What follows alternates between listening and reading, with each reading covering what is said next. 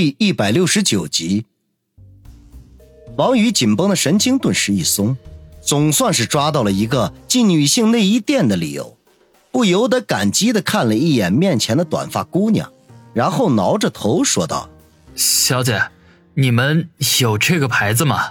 服务员指着不远处说：“就在那边。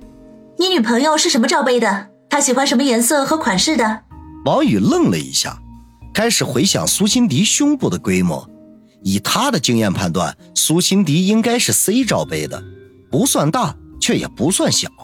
当即说道：“C。”那他喜欢的样式和款式呢？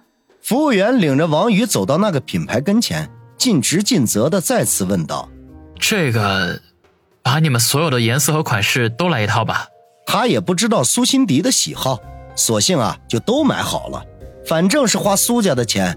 他一点都不心疼。服务员听了，顿时一愣，结结巴巴的问道：“呃，先生，您确定这个牌子的内衣价格可不便宜啊？”王宇微微一笑，说道：“无妨，你尽管打包，我刷卡。”“嗯，那请您到收银台前等候，我替您包装好。”服务员心中虽然惊讶，可是仍旧保持应有的礼貌和客气。王宇走到收银台等候，先前那几个对他充满警戒的网红脸女孩，此刻却神态大变，主动的走到他附近，故意的大声说话。其中一个身材很火爆的，居然用手比划着自己的胸部，嗲声嗲气的说：“人家这是 E 罩杯哎，你推荐的那款罩罩好小哦。”说完，还用眼角的余光瞟了王宇一眼。把胸部刻意的挺高了一些，王宇佯装没看见。这他妈的，一看就是整出来的，有啥好显摆的？当老子不识货吗？这等候了片刻，服务员大包小包拿了一堆过来，对坐在收银台后，一脸惊讶的看着王宇的收银员说道：“小杜，帮这位先生结一下账。”服务员啊了一声，回过神来，忙不迭的开始为王宇结账。结果一算下来，就连王宇心中都大吃一惊，十几件内衣居然花了小两万，要是花他自己的钱，非得肉疼死。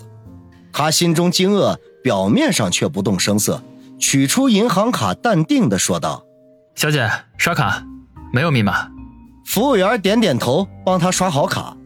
王宇提着一大堆纸袋子冲出了内衣店。一头钻进了玛莎拉蒂，油门一踩到底，绝尘而去。哇哦，他开的是玛莎拉蒂呀！哦，真是个浪漫的男人呢。那个据说有亿罩杯的网红脸，双眼冒着小金星，说道。他的伙伴点头附和说：“哎呀，谁说不是呢？我们什么时候能遇上肯花好几万为我们买内衣内裤的白马王子呢？”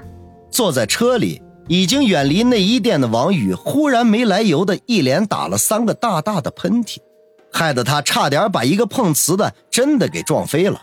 幸好他技术娴熟，轻易的避开。那碰瓷儿的踮着脚在后边破口大骂：“有钱了不起呀！下次别让老子再碰到你，否则一定赖得你倾家荡产，生活不能自理。”呸呸呸！王宇揉了揉鼻子，嘀咕说道。也不知道谁在背后念叨我呢，不会是林大明星吧？其实他哪里知道，是那几个已经对他春心萌动的网红脸。眼看快要到医院了，他才忽然想起忘记了最关键的一样东西——卫生巾。好在苏辛迪对卫生巾没有特殊的要求，日用夜用各一包就好了。他在医院附近找了一家便利超市，大摇大摆的给苏辛迪买了月月书。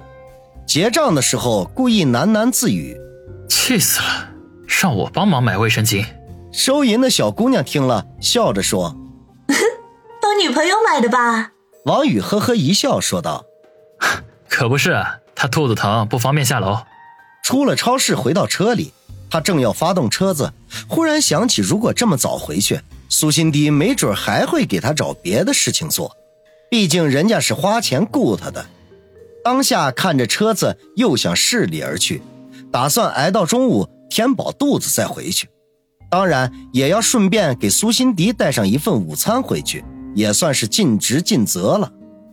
在市里转悠了两圈，又坐在车里舒舒服服的睡了一觉。眼看着已经快要十一点了，他找了一家饺子馆，要了一大盘白菜猪肉馅的，美美的吃了一顿。想到苏辛迪的肠胃可能并没有完全恢复过来，不宜吃太过油腻的食物，就点了一份黄瓜虾仁馅的。等他拿着战利品一步三晃的回到病房里的时候，苏辛迪正在发脾气，拿着一只枕头又捶又打，口中还喋喋不休的大骂：“这个死王宇，臭王宇，买个东西都这么久，等你回来看我怎么收拾你！”苏小姐，我回来了。他还没骂完，王宇就嬉皮笑脸的推门走了进来。苏辛迪顿时愣住，举起的拳头不知道该放在哪里好。停顿了片刻，才狠狠的一拳落在了枕头上，怒气冲冲的说：“王宇，你怎么去了那么久啊？”王宇把手里的东西都放在沙发上，只留下用餐盒装着的饺子，走过去说道：“我买完东西之后，寻思你早上没吃什么东西，可能会肚子饿，就想给你买点可口的东西。刘记的黄瓜虾仁饺子远近闻名，我就给你买了一份。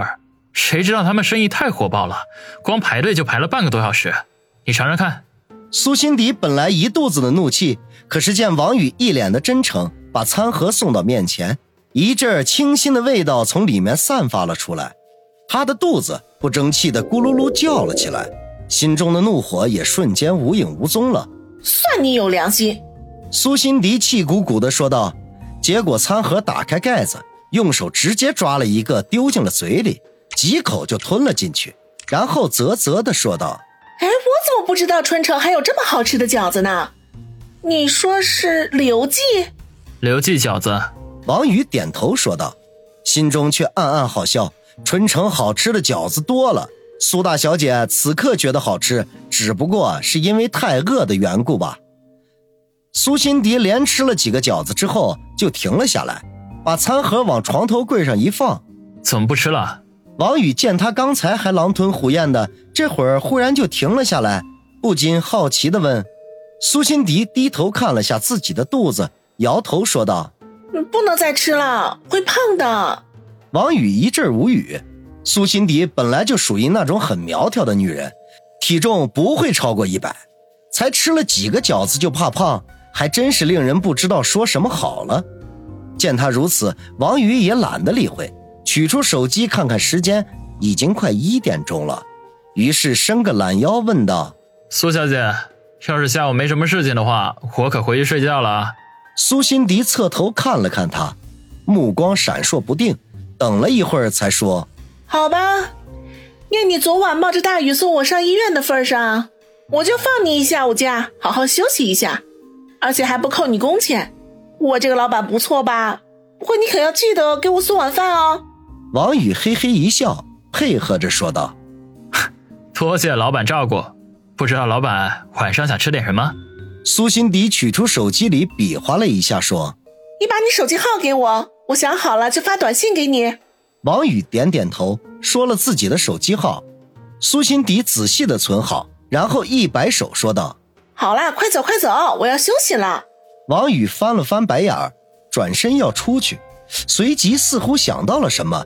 又走回到床前，把车钥匙交还给他。苏辛迪有些意外：“怎么，你不用车啦？”王宇说道：“我自己有车。”